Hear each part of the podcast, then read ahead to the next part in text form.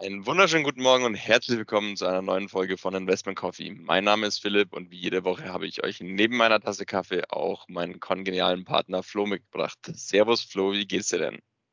Ja, servus Philipp, mir geht's gut.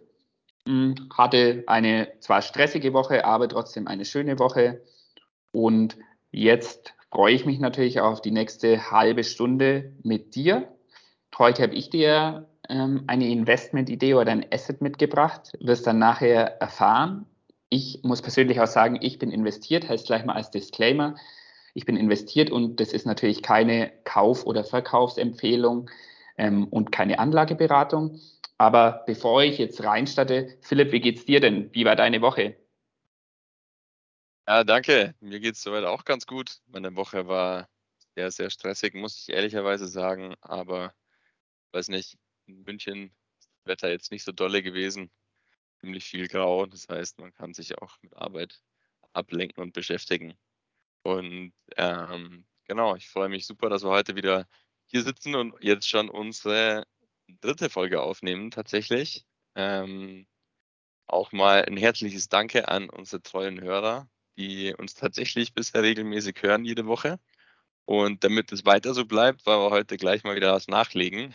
Und deswegen würde ich sagen, nicht lang schnacken, einfach mal loslegen. Du hast gesagt, du hast ein Asset oder ein Investmentgedanken mitgebracht. Was hast du jetzt dabei? Hast du eine Idee? Hast du ein Asset? Was hast du ja, dabei für uns? Ich habe ein gutes altes Unternehmen mitgebracht, Philipp. Ein teils deutsches Unternehmen sogar. Vielleicht kannst du ja schon ein bisschen denken, in was für eine Richtung das geht. Haben auch einen Sitz in München. Ich verrate es dir gleich. Es ist Linde. Ähm, Linde, ich denke, sagt jedem was. Ähm, jeder hat schon mal ein Tanklaster von Linde gesehen oder ein Silo oder ähnliches. Ähm, ist Weltmarktführer oder also Linde ist Weltmarktführer für Industriegase. Seit der Fusion mit Praxair im Jahr 2018 bis 2019. Ähm, es gab immer vier große Player, also Global Player eigentlich. Das war einmal Linde und Praxair. Ähm, dann gibt es noch die Franzosen Air Liquide oder Air Liquid und noch weitere Amerikaner, also Praxair war amerikanisch, beziehungsweise auch schon Sitz in Irland teils. Ähm, und da gibt es noch die Air Products and Chemicals. Seit Linde und Praxair fusioniert sind, sind die Weltmarktführer und genau, kennst du wohl das Unternehmen. Bist du da investiert, Philipp? Ja, coole Idee für heute. Ähm, natürlich kenne ich Linde. Und ähm, ich persönlich bin, ähm, ich sage euch noch nicht, ob ich in Linde investiert bin oder nicht. Ich sage es euch am Ende. Ähm, ich freue mich mega darauf, ähm, was du, in welche Richtung deine Gedanken gehen. Du weißt, ich ähm, schaue oft Spalten auf Linde. Also ich sehe ganz viele positive und ganz viele kritische Dinge, aber ähm, ich bin gespannt, was du uns dazu erzählst. Ja, ich habe auch schon eine Vermutung, ob du investiert bist oder nicht, aber ich sage es jetzt auch mal noch nicht. Oder in was du sonst investiert sein könntest hier. Ähm, Philipp, vornweg ein paar Zahlen, bevor wir mal zu dem Fundamentalen kommen. Was macht denn Linde überhaupt, beziehungsweise was macht es so spannend? Weil ich glaube, das, was macht Linde grundlegend, das können wir kurz halten, aber dann was ich wirklich spannend finde, beziehungsweise wo man ein bisschen in die Zukunft denken muss, ähm, das dann ein bisschen ausführlicher. Ähm, wenn man Linde betrachtet, ähm, wenn man mal den Kursverlauf anschaut, hat, haben wir echt ein schönes Wachstum im Endeffekt und auch jetzt ein ziemlich hohes KGV. KGV ist bei 41 gerade, ist um die 41, ähm, schon hoch, aber man muss man natürlich auch sagen, es ist schon ein extremes Wachstum da obwohl man natürlich ein sehr sicheres Geschäftsfeld hat mit den Industriegasen. Da kommen wir nachher auch noch kurz darauf zu sprechen. Wenn wir uns mal das Wachstum anschauen, wir haben ein Umsatzwachstum in den letzten fünf Jahren von mehr als 20 Prozent pro Jahr. Also das ist wirklich sehr, sehr stark. Ähm, haben eine Eigenkapitalrendite von über 80 Prozent und haben eine sehr, sehr geringe Verschuldung. Ähm, die liegt gerade mal beim Einfachen, ein bisschen über dem Einfachen vom EBIT, also von den Gewinnen, die sie jährlich haben. Und das ist natürlich schon super meines Erachtens nach, wenn man auch sieht, man könnte die Schulden auch schnell mal tilgen oder könnte Teile der Schulden tilgen. Hauptsächlich, wenn wir dran denken, wir sind jetzt in einem Zinsumfeld, was schon nervös ist. Zinsen könnten anziehen, heißt, man muss auch mehr für das Geld zahlen, was man geliehen hat. Und deswegen ist es doch gerade schon wichtig, dass man nicht allzu hohe Schulden hat, meines Erachtens.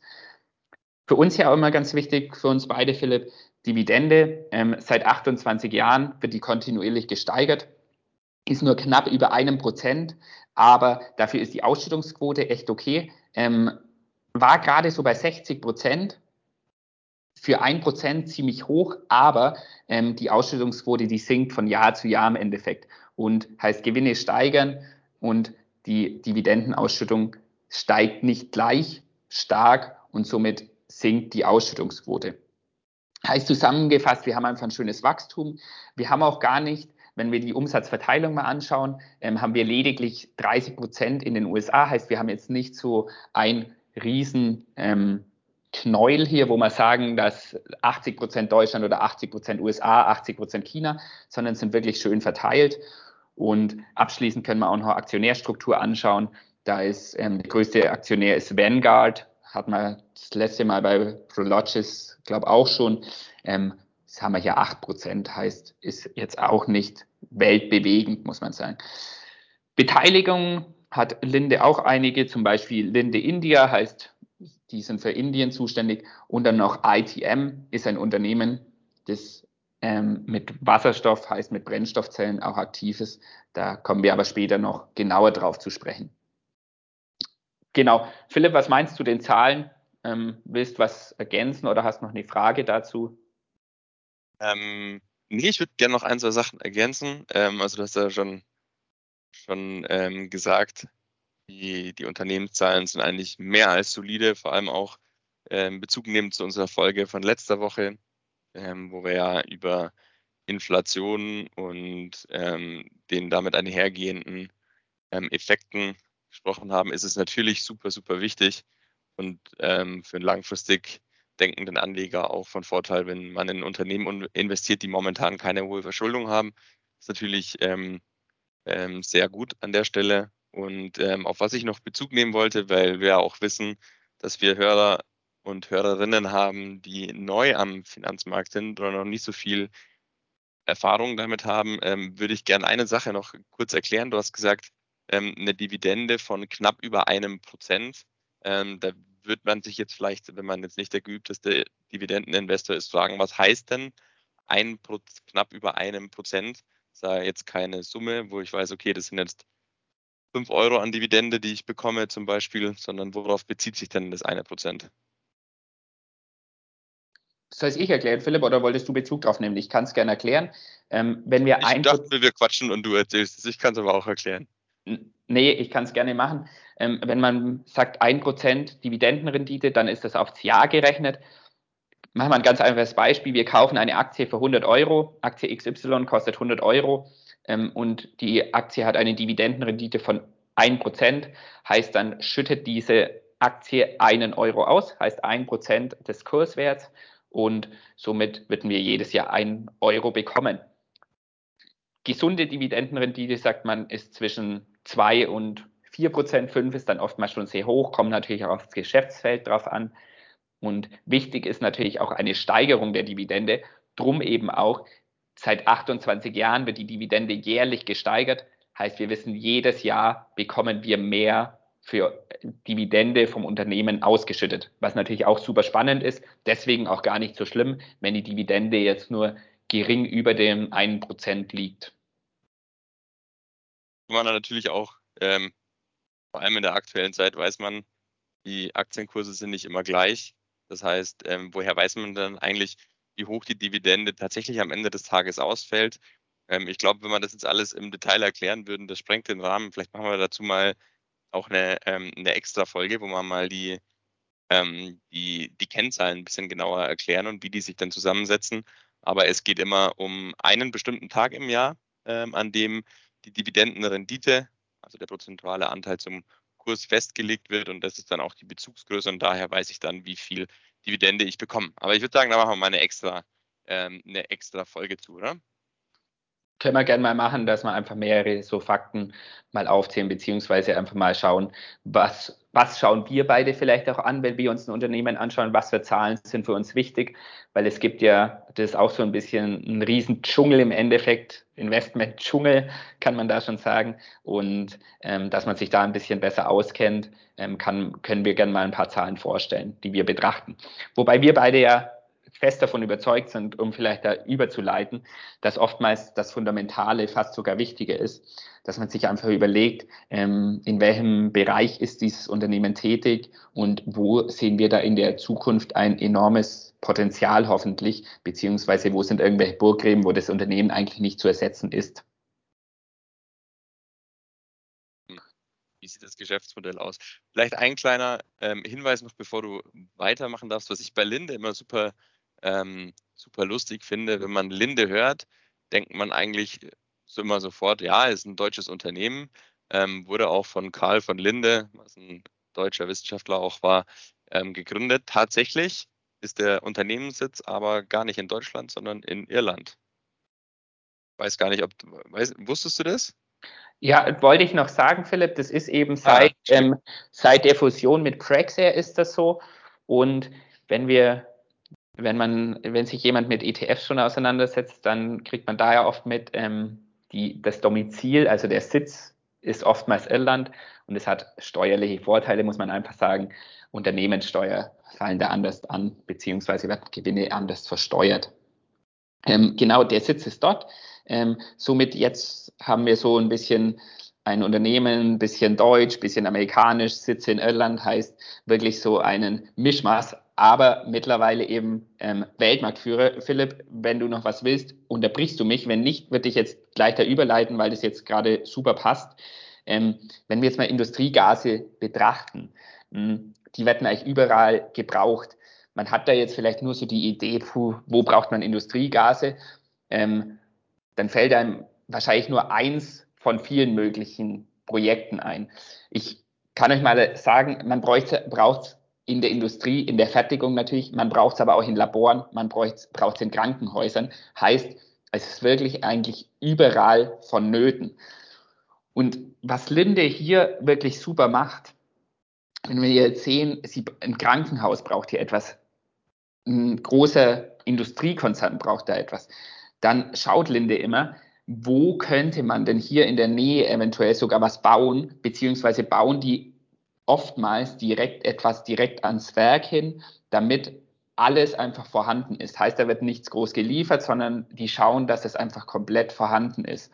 Ähm, und ich glaube, solange die Wirtschaft wächst, heißt, wir gehen davon aus, wir haben Wirtschaftswachstum, heißt, wir werden uns immer weiterentwickeln, dann hat es meines Erachtens nach, werden auch die Industriegase eine erhöhte Nachfrage haben.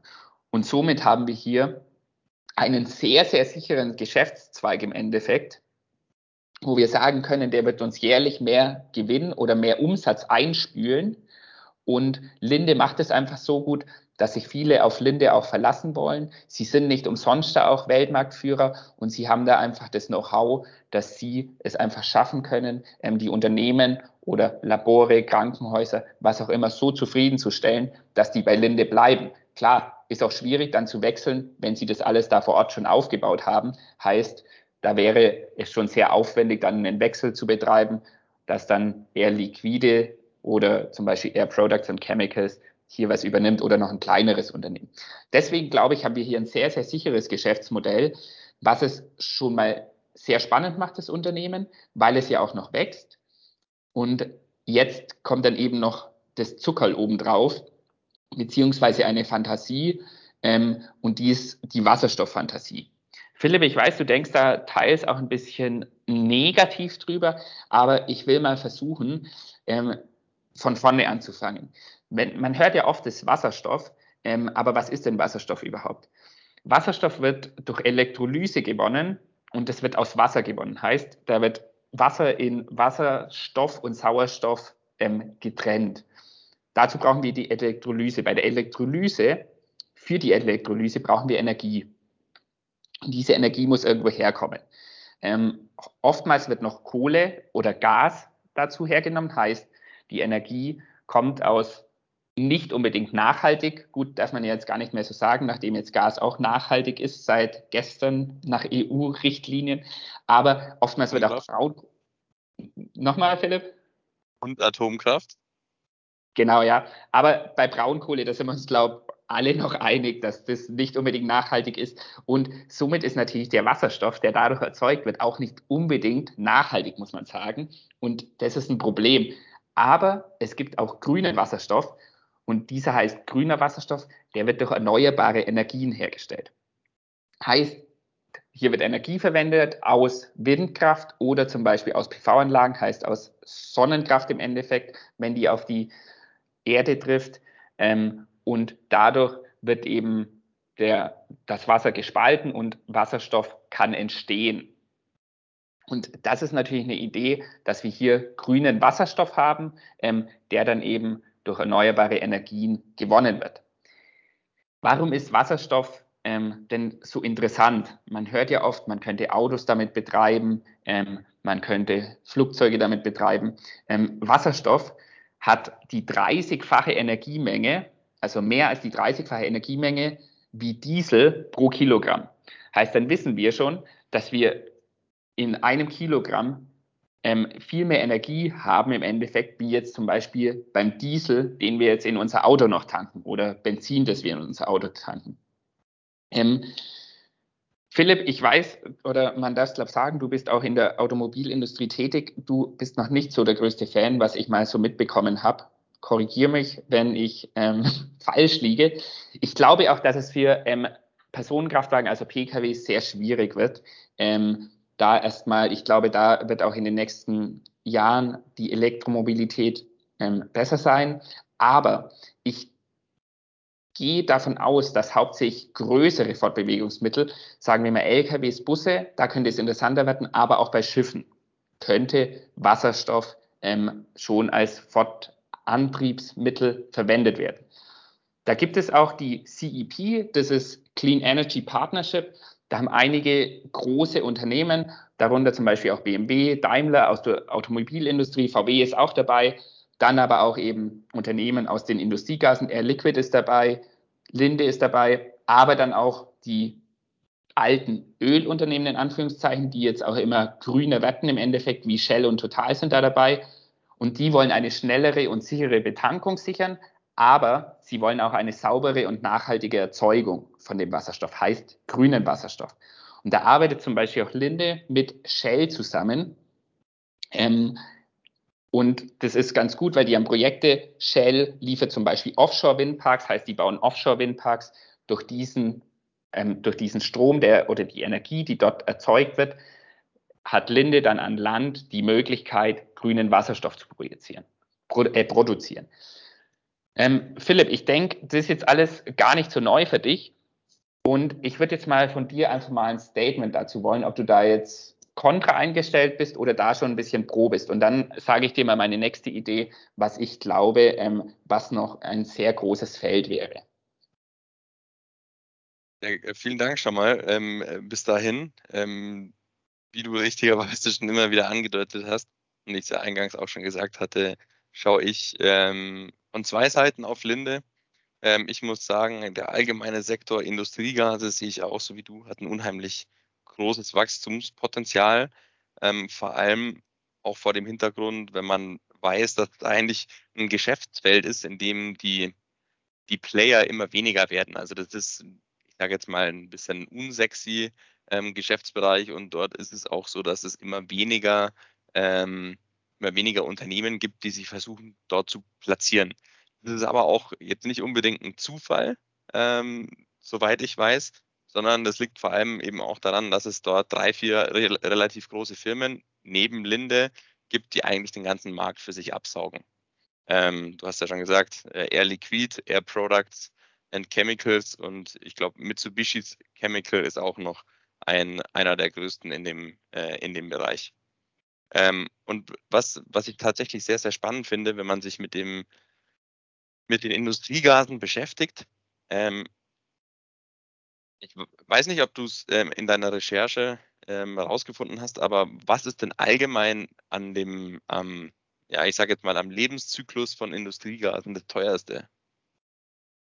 Ähm, ich würde jetzt sagen, die Lagerung, ich habe mich da damit jetzt gar nicht so viel auseinandergesetzt, Philipp, mit den Industriegasen an sich, ähm, sondern viel mehr eben mit dem, was dann jetzt kommt, beziehungsweise mit dieser Idee. Aber ich würde sagen, ähm, die Lagerung, beziehungsweise dann auch der Transport ist oftmals schwierig. Genau, ganz genau, das ist der Transport. Ähm, ich weiß, äh, hast du ja gesagt, dass du auf was anderes hinaus willst. Ich wollte nur, du hast mich ja zu meiner ähm, Linde-Meinung ganz allgemein gefragt. Und das finde ich ist ein, ähm, ein ganz besonderes ähm, Merkmal des Linde an der Stelle hat, dass sie eben die hohen Kosten, die bei dem Transport von ähm, Industriegasen anfallen, umgehen können, weil sie eben, wie du auch schon gesagt hast, so liquide sind. Ähm, das heißt, nicht so hoch verschuldet, einen relativ hohen Cashflow. Ähm, durch den Verkauf der Industriegasen haben sie eben die Möglichkeit, den teuren Transport zu umgehen, indem sie, wenn sie große Industrieanfragen haben, von großen Krankenhäusern, großen Produkt, Produktionsstätten, also ähm, Firmen, die äh, für ihre eigene Produktion Sauerstoff, Stickstoff und so weiter benötigen, ähm, geht Linde oftmals mit diesen Unternehmen langfristige Verträge ein, größer 10, 15 Jahre ähm, und vereinbaren in diesen Verträgen auch Mindestabnahmemengen und gehen dann her und transportieren nicht diese ähm, die Kartuschen, in denen quasi die Industriegase gelagert werden, dorthin über, die, über den Straßenverkehr, sondern legen je nachdem, wie weit dieser Produktionsstandort, an dem diese Gase äh, benötigt werden, legen entweder Pipelines dorthin oder bauen sogar eigene ähm, Fertigungsstätten in der Nähe oder neben den Produktionsstätten oder in, ja, eben neben ihren Kunden. Und das ist natürlich was, diese Mittel, die Linde an der Stelle hat, haben natürlich andere Unternehmen, die nicht so lang am Markt sind und die eher klein sind, nicht. Und deswegen sorgt Linde eigentlich auch selbst dafür, ähm, neben den anderen zwei, drei großen Playern, dass sie endlich kontinuierlich die Konkurrenz selbst vom Markt abfischen. Und das muss ich sagen, ist ähm, bei Linde ein ähm, als, als Unternehmen und als Investor mit einer langfristigen Sicht finde ich schon eine, ähm, man würde sagen, einen Burggraben, den sie an der Stelle haben, ähm, den sie sich eben durch ihre liquiden Mittel da an der Stelle schaffen. Von ja. dem Gesichtspunkt finde ich Linde ähm, vom Geschäftsmodell her wirklich super, super spannend und habe natürlich auch schon über den grünen Wasserstoff gelesen.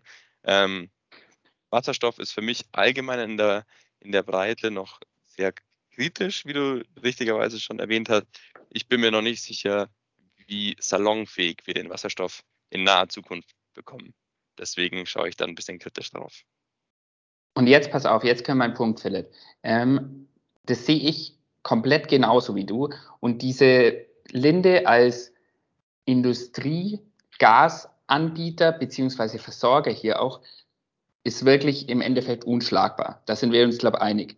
Und bei Wasserstoff, es gibt ja diese viele Wasserstoffaktien, wo sehr gehypt werden. Und ich glaube, bei Linde kann man da noch was mitbekommen, ähm, eben on top. Und jetzt habe ich durch das, dass ich mich gerade mit PV-Anlagen auseinandersetze, also vielleicht kurz als Erklärung, Philipp, wir haben schon öfters darüber geredet. Ich hatte die Woche auch dann ähm, drei Beratungen, wo ähm, PV-Anlagenbauer da waren. Heißt, ich will auf mein Dach hier eine Photovoltaikanlage ähm, und natürlich auch einen Speicher in den Keller, um somit E-Auto anzutreiben, ähm, eine Wärmepumpe auf lange Zeit zu betreiben, etc. Und hier stößt man in unserem Breitengrad im Endeffekt auf ein riesiges Problem. Heißt, wann im Jahr brauchen wir, wenn wir zum Beispiel sowas wie eine Wärmepumpe, heißt eine Wärmepumpe ist ja ein Gerät, das mit Hilfe von Strom ähm, Luft oder es wird Luft angesaugt, diese wird erwärmt und somit habe ich im Haus, ähm, kann ich mein Haus wärmen durch eben diese Wärmepumpe draußen. Dazu brauche ich Strom. Aber wann brauche ich denn diese Wärmepumpe? Ja, die brauche ich im Winter im Endeffekt, weil im Sommer muss ich nicht viel heizen, ähm, aber wann scheint denn bei uns die Sonne? Wann habe ich denn durch eine PV-Anlage am meisten ähm, oder wann wird da der Strom produ produziert? Und das ist einfach im Sommer, wenn ich die Wärmepumpe gar nicht brauche. Dann habe ich diesen Batteriespeicher im Keller, ähm, der hält mir im Endeffekt, wenn der voll ist, hält er mir einen Tag, heißt, ich kann jetzt nicht für den Winter vorsorgen. Und ich glaube, hier ist auf lange Zeit die Lösung schlechthin, ähm, dass man überschüssige Energie, die im Sommer ähm, produziert wird durch die PV-Anlage, heißt grüne Energie, in Wasserstoff umwandeln kann. Dieser Wasserstoff wird dann im Haus gelagert. Wir hatten ja vorhin schon gesehen, dass da ziemlich viel ähm, Energiemenge in einem Kilogramm ist. Heißt, wird in Kartuschen gelagert und im Winter, wenn man dann diese Energie braucht, ähm, kann der Wasserstoff aus den Kartuschen dann wieder umgewandelt werden in Strom beziehungsweise in Energie, die ich dann hier im Haus verwenden kann. Da gibt es jetzt auch schon die ersten Projekte dazu und das ist jetzt im Kleinen gedacht. Heißt, das ist jetzt nur in einem Haus, in einer Wohnung gedacht. Aber jetzt kann man das mal größer spinnen. Das ist ja auch ähm, in den ganzen Industrien, heißt in den ganzen Betrieben ist das natürlich auch so, die un einen unglaublichen Strombedarf haben. Ich habe mal was über BASF gelesen, also was völlig verrückt im Endeffekt ist, wie viel ähm, Strom die rechnen zu verbrauchen in 20 Jahren. Ähm, und die brauchen ja diesen Strom auch irgendwo. Heißt, meines Erachtens nach ist Wasserstoff als Speicher, wirklich als Speichermedium, wo ich in den guten Jahreszeiten zum Beispiel einspeichern kann. Heißt, den ganzen Strom, der von der Sonne kommt, einspeichern kann, um den dann in Jahreszeiten, wo ich vielleicht nicht so viel ähm, Sonnenenergie bekomme wie im Winter, wieder umwandeln kann. Ich weiß jetzt nicht, Philipp, was du dazu denkst. Du bist ja auch im Ingenieurbusiness unterwegs. Aber für mich klingt diese Idee, ich habe mich da jetzt mit eine Woche lang auseinandergesetzt, klingt das wirklich sehr, sehr gewinnbringend im Endeffekt. Und ich glaube, dass Linde davon auf alle Fälle profitieren wird, weil sie hauptsächlich große Projekte schnell umsetzen können, da sie eben sehr liquide sind und da sie da schon das nötige Know-how haben und vielleicht auch direkt in die Betriebe dann reingehen können. Was meinst du denn? Oh ja, schwierig. Ähm, das würde ja bedeuten, ich habe meine eigene kleine Wasserstoffherstellungs- ähm, oder Produktionsanlage äh, im Keller, wenn ich dich richtig verstanden habe. Genau, gibt es, also gibt es auch schon, aber die, ich denke, die Technologie wird auch immer besser. Ähm, ich habe mir schon einige Videos angeschaut, ist echt super spannend.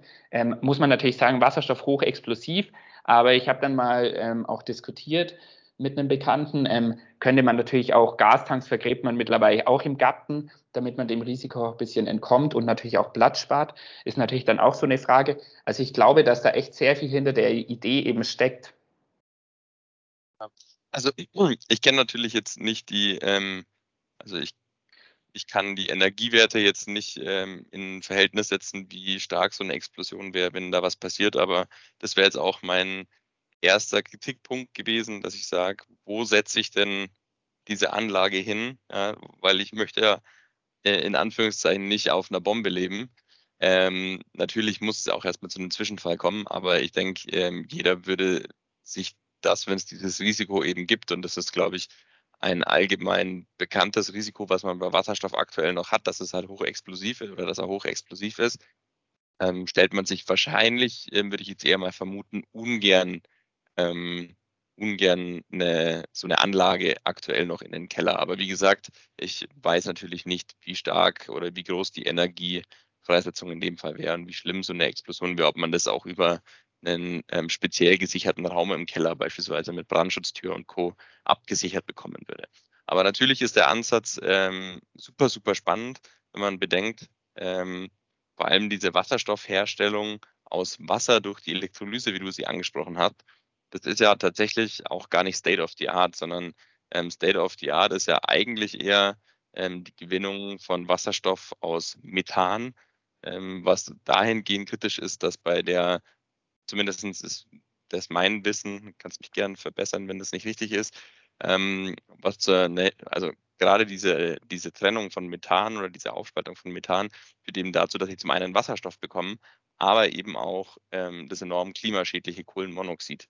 Und diese ähm, Gewinnung des Wasserstoffs durch e Elektrolyse aus Wasser ist ja auch nochmal ein, ähm, ich sag mal, ein revolutionärer oder ein sehr ähm, neuer Gedanke. Ähm, das Problem an der Stelle ist, glaube ich, wenn ich richtig informiert bin, dass diese Elektrolyse halt noch ähm, einen sehr schlechten Wirkungsgrad hat. Das heißt, ich muss relativ viel Energie, in dem Fall jetzt durch Sonnenenergie, in die Anlage reinstecken, um vergleichbar ähm, wieder, ähm, wieder ähm, gespeicherte Energie durch Wasserstoff zurückzubekommen. Aber auf jeden Fall ist der Ansatz, quasi so ein selbstversorgtes ähm, Eigenheim zu haben, eine, ähm, eine spannende Idee. Ich, ähm, was ist denn, um meine Gegenfrage zu stellen, was wäre denn dein oder was ist dein Erwartungshorizont? Bis wann würdest du solche Anlagen im, in den in Häusern erwarten? Ist es eher fünf oder eher zehn, 15 Jahre?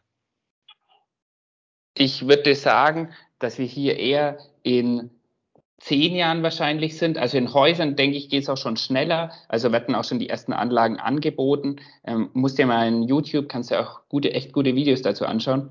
Ähm, ich glaube ähm, aber schon, dass es noch lange Zeit dauert, auch aufgrund der Sicherheit, dass es wirklich nachhaltig, beziehungsweise dass Leute sich auch dazu trauen. Deswegen auch vorhin der Satz dazu, ich glaube gar nicht unbedingt, dass es dass Linde so viel davon profitieren würde, wenn ähm, Einfamilienhäuser das machen würden. Da gibt es bestimmt auch andere, die das Projekt umsetzen. Mm, aber ich glaube, wenn Firmen auf dieses Boot aufspringen, beziehungsweise da mehr Forschung noch betrieben wird, dass da enorme, ein enormes Potenzial besteht, eben ähm, Wasserstoff über längere Zeiten für eben Notzeiten in Anführungszeichen zu speichern. Und da ist Linde da sie ja schon mit vielen großen Unternehmen zusammenarbeiten, dort eben auch schon Werke haben, ans, an die großen Werke auch angebunden sind im Endeffekt schon, glaube ich schon, dass da ein gewisses Potenzial vorhanden ist. Ich sehe schon, ich sehe definitiv auch ähm, ein Potenzial dafür, ähm, vor allem weil Linde auch, ähm, ich glaube, sie haben sich mit 15 oder 20 Prozent bei ITM Power eher eingekauft, sie jährlich einen richtig dicken Batzen Geld investieren, um quasi auch in dieser Elektrolyseforschung wieder weiter ähm, weiterzukommen und Markt, Vormarktreiter zu werden. Ähm, nichtsdestotrotz, ähm, also auch wenn ich diesen Case sehe, weißt du ja, schaue ich auf den ein bisschen kritisch. Wie du schon gesagt hast, komme ich aus der Automobilindustrie und da ist der, der größte Trend momentan eigentlich, dass man sagt, man, man möchte den Schwenk auf die ähm, oder man muss den Schwenk auf die Elektromobilität schaffen, also auf Elektrofahrzeuge. Und hier wiederum ist ja der größte Kritikpunkt, dass man sagt, naja, was macht man denn mit diesen Batteriezellen in den Fahrzeugen, ähm, die ja relativ schnell, sage ich jetzt mal, ähm, an, äh, an Kapazität verlieren und auch getauscht werden müssen. Und da gibt es ja auch Ideen ähm, dazu, dass man sagt, man äh, verwendet diese, also man, man verwendet diese ähm, diese Batteriezellen wieder, um sie beispielsweise ähm, für PV-Anlagen und so weiter ähm, auch in Häusern einzulagern, einzulagern. Die werden dann durch die Sonnenenergie aufgeladen und du kannst diesen Strom auch wieder weiterverwenden. Da wäre wahrscheinlich aber, ähm, oder würde ich jetzt von dir ein, ein äh, Gegenargument ähm, erwarten, dass du wahrscheinlich sagst, gut, die Batteriezellen können die Energie nicht so lang und so gut speichern wie jetzt beispielsweise diese Wasserstoffkartuschen. Also da ist wahrscheinlich die Nachhaltigkeit im Sinne von, wie lang kann ich denn die Energie speichern, bei Wasserstoff durchaus höher als bei, ähm, bei Batteriezellen. Genau, ja, auf alle Fälle. Also ich glaube allgemein, Philipp, ist es ein sehr interessantes Feld, beziehungsweise wo ja auch Forschung betrieben wird, werden wir in die eine Richtung gehen. Wahrscheinlich diskutieren wir hier jetzt was und es kommt komplett ganz anders. Aber ich glaube, ähm, dass Linde hier ein Player ist, wo wir kein großes Risiko gehen, sondern wir haben hier ein grundsolides Unternehmen. Wir haben die Zahlen gesehen, die sind wirklich super. Ähm, mit den Industriegasen, das wird sich auch weiter gut entwickeln, meines Erachtens nach. Und dann haben wir wirklich obendrauf noch diese Schmankerl, mit der Zukunftsfantasie Wasserstoff, weil ich glaube, wenn Wasserstoff wirklich zündet, kann man jetzt so sagen, dann ist Linde auf alle Fälle mittendrin und wird davon profitieren. Und dann haben wir natürlich nochmal einen ganz anderen Case für dieses Unternehmen, wenn das dann in beiden Be Bereichen im Endeffekt ist, sowohl im herkömmlichen Industriegassektor als auch noch, natürlich ist Wasserstoff auch hier mit drin, aber auch noch diese Idee, Wasserstoff komplett als Big Player mitspielt kommt richtig und ist auch eine, eine super smarte Idee und an der Stelle kann man auch einfach wirklich sagen, Linde als ein, wie du schon gesagt hast, ein absolutes Qualitätsunternehmen ähm, eines der besten Unternehmen, glaube ich, oder würde ich jetzt mal vermuten, wahrscheinlich sogar aus dem DAX. Ähm, macht man definitiv nichts falsch, ist ein etabliertes Unternehmen im Bereich der Industriegase, hat ein super Geschäftsmodell, ist super liquide, ähm, hat einen unheimlich tiefen Burggraben und man kann zusätzlich noch in einem soliden Unternehmen an dem ganzen Trend des Wasserstoffs partizipieren. Ähm, da gebe ich dir absolut recht. Es ist definitiv ein super eine, eine super spannende Geschichte. Philipp, ich glaube, wir sind uns einig, es ist ein solides Unternehmen. Wir müssen, glaube ich, ein bisschen Gas geben. Wir wollten unter die halbe Stunde kommen. Das haben wir, glaube ich, wieder schon nicht geschafft. Kurze Frage, bist du investiert? Bist du nicht investiert? Alles in allem, ähm, genau, um den, um den Spannungsbogen zu schließen. Ähm, ich bin derzeit nicht investiert. Ähm, was, ähm, was mich allerdings auch ein bisschen ärgert, ähm, oder was heißt, was mich aufgrund der Performance Jahr für Jahr von Linde ähm, ein bisschen ärgert. Ich habe persönliche Gründe, warum ich aktuell noch nicht investiert bin und die Betonung liegt, glaube ich, auf dem noch. Ich habe im Bekannten- und Freundeskreis einfach ähm, zwei, drei Leute, die bei der, bei der Linde AG gearbeitet haben und die sich eigentlich alle unabhängig voneinander über die Arbeitsbedingungen dort beschwert haben. Ähm, dass es halt noch ein sehr ähm, ähm, konservatives und eher ähm, alt eingefahrenes Unternehmen ist. Aber wie wir gerade ja auch gehört haben, ist der Großteil des Geschäftsmodells einfach sehr etabliert und schon sehr lange am Markt und bedarf jetzt auch vielleicht nicht zwingend den, ähm, den großen Revolutionen. Aber nichtsdestotrotz hat das meinen persönlichen Eindruck ein bisschen getrübt. Ähm, ich glaube allerdings, sobald mal wieder ein, zwei Plätze im Sparplan frei werden, werde ich auch diese persönliche Befindlichkeit zur Seite schieben und die Linde AG in einen monatlichen Sparplan mit aufnehmen, weil ich glaube, dass es ein Unternehmen ist, das so solide ist, das immer natürlich immer wieder Schwankungen drin hat, aber wie wir gerade gehört haben, auf jeden Fall ähm, ein guter Kandidat für einen Sparplan ist. Wie siehst du das? Besparst du Linde oder hast du es als Einzelposition gekauft? Kurz zwei Sachen. Ich will erst auf das erste eingehen mit den Arbeitsbedingungen. Siehst, es ist interessant zu sehen, dass du sowas gehört hast, weil ich habe mir kurz die Ratings angeschaut, ESG-Rating auch geschaut und da hat es ein sehr, sehr, hat Linde ein sehr, sehr gutes Rating, sogar auch bei Social, heißt bei den Arbeitsbedingungen etc. Ähm, heißt, da hat es ein gutes Rating, aber wie wir ja schon gesagt haben, muss man bei den ganzen Ratings auch immer ein bisschen vor aufpassen. Greenwashing in die Richtung passiert ja oftmals. Ähm, Philipp, bei mir war es ein Einmalkauf.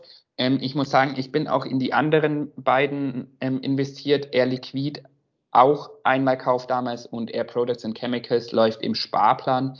Ähm, musst mal schauen, wenn du Linde in Sparplan oder auch die Hörer aufnehmen wollt. Ähm, ich denke, viele sind bei Trade Republic am investieren und da geht oder ging auf alle Fälle, als ich mal geschaut habe, gab es noch keinen ähm, Linde-Sparplan. Ich weiß nicht genau, an was das liegt, aber Linde konnte man dort nicht besparen. Ähm, andere sind besparbar. Ich persönlich habe mir Linde als größte Position bei mir rausgesucht, aber ist einfach eine persönliche Empfindung und habe damals auch einen guten Einstiegszeitpunkt erwischt vor, ich weiß gar nicht, habe es schon ein paar Jahre im Depot und genau, ich würde es als, als Buy and Hold sehen, vielleicht noch als Abschluss, Philipp. Ich glaube, da macht man nichts falsch. Man hat wirklich gute Zahlen, ähm, ist in einem Feld, was auch weiterhin wachsen wird mit den Industriegasen und hat eben diese schon enorme Fantasie des Wasserstoffs, was sehr viel noch verändern kann, meines Erachtens nach. Ähm, genau. Philipp. Ich habe jetzt gerade parallel geschaut, tatsächlich nach wie vor auf Trade Republic nicht besparbar. Ähm, und habe ich dich richtig verstanden? Linde ist deine größte Position im Depot? Nicht die größte Position von diesen drei Unternehmen ist Linde die größte Position. Ah, okay. Nicht, okay. sonst nicht, ja. Okay. Super. Nee, Philipp, dann ähm, hoffe ich, dass ich dich überzeugt habe, dass du doch irgendwann einsteigst und man kann ja mal abwarten, was der Kurs die nächste Zeit so macht. Ähm, liebe Hörer, liebe Hörerinnen, ich hoffe, ähm, ihr habt jetzt auch Lust, ähm, ein bisschen euch mit dem Unternehmen zu beschäftigen, beziehungsweise euch auch mit der Wasserstofffantasie. Ähm, ich glaube, da ist auf jeden Fall die schlauere Idee meines Erachtens nach, aber ich bin auch ein ähm, Anleger, der auf solide Werte setzt. Ich glaube, das ist besser als auf irgendeine Kursrakete im Wasserstoffbereich zu setzen, wo noch keine Gewinne etc. da sind, sondern eben hier Linde zu wählen, wo man die Fantasie hat, aber auch ein grundsolides ähm, Geschäftsmodell. Philipp, die letzten allem- Worte gehören dir. Vielen Dank, Flo. Und vor allem ein Geschäftsmodell, kleiner Spoiler, vielleicht auf die nächste oder die überübernächste Folge, wann auch immer ich mal wieder dran bin. Ähm, Linde vielleicht auch ein Geschäftsmodell, welches kann man jetzt ja auch mal für dieses Jahr jeder für sich selbst beobachten, welches wahrscheinlich in Zeiten, wie sie aktuell sind, sehr, sehr gut funktionieren wird unter den Randbedingungen steigender Zinsen und steigender Inflation. Einfach mal drüber nachdenken, kann das Geschäftsmodell auf jeden Fall ein sehr gutes Investment aktuell sein. Ähm, aber wie der Flo natürlich am Anfang schon richtigerweise gesagt hat, das hier sind nur unsere Ideen, wie immer keine Anlageberatung, sondern nur unser eigenes Gedankengut. Und damit würde ich sagen, belassen wir es für heute auch. Leute, wenn euch die Folge gefallen hat, dann liked die Folge. Das geht mittlerweile auch auf Spotify, wie ich gesehen habe. Folgt dem Podcast und wir hören uns nächsten Sonntag wieder zu einer neuen Folge Investment Coffee. Bis dahin wünsche ich euch gute Investments. Bleibt stark. Die Märkte sind aktuell volatil, aber das macht gar nichts. Long-term denken. Flo, hat Spaß gemacht. Wir sehen uns nächste Woche. Mach's gut und bleib gesund. Ciao, Philipp. Bis nächste Woche.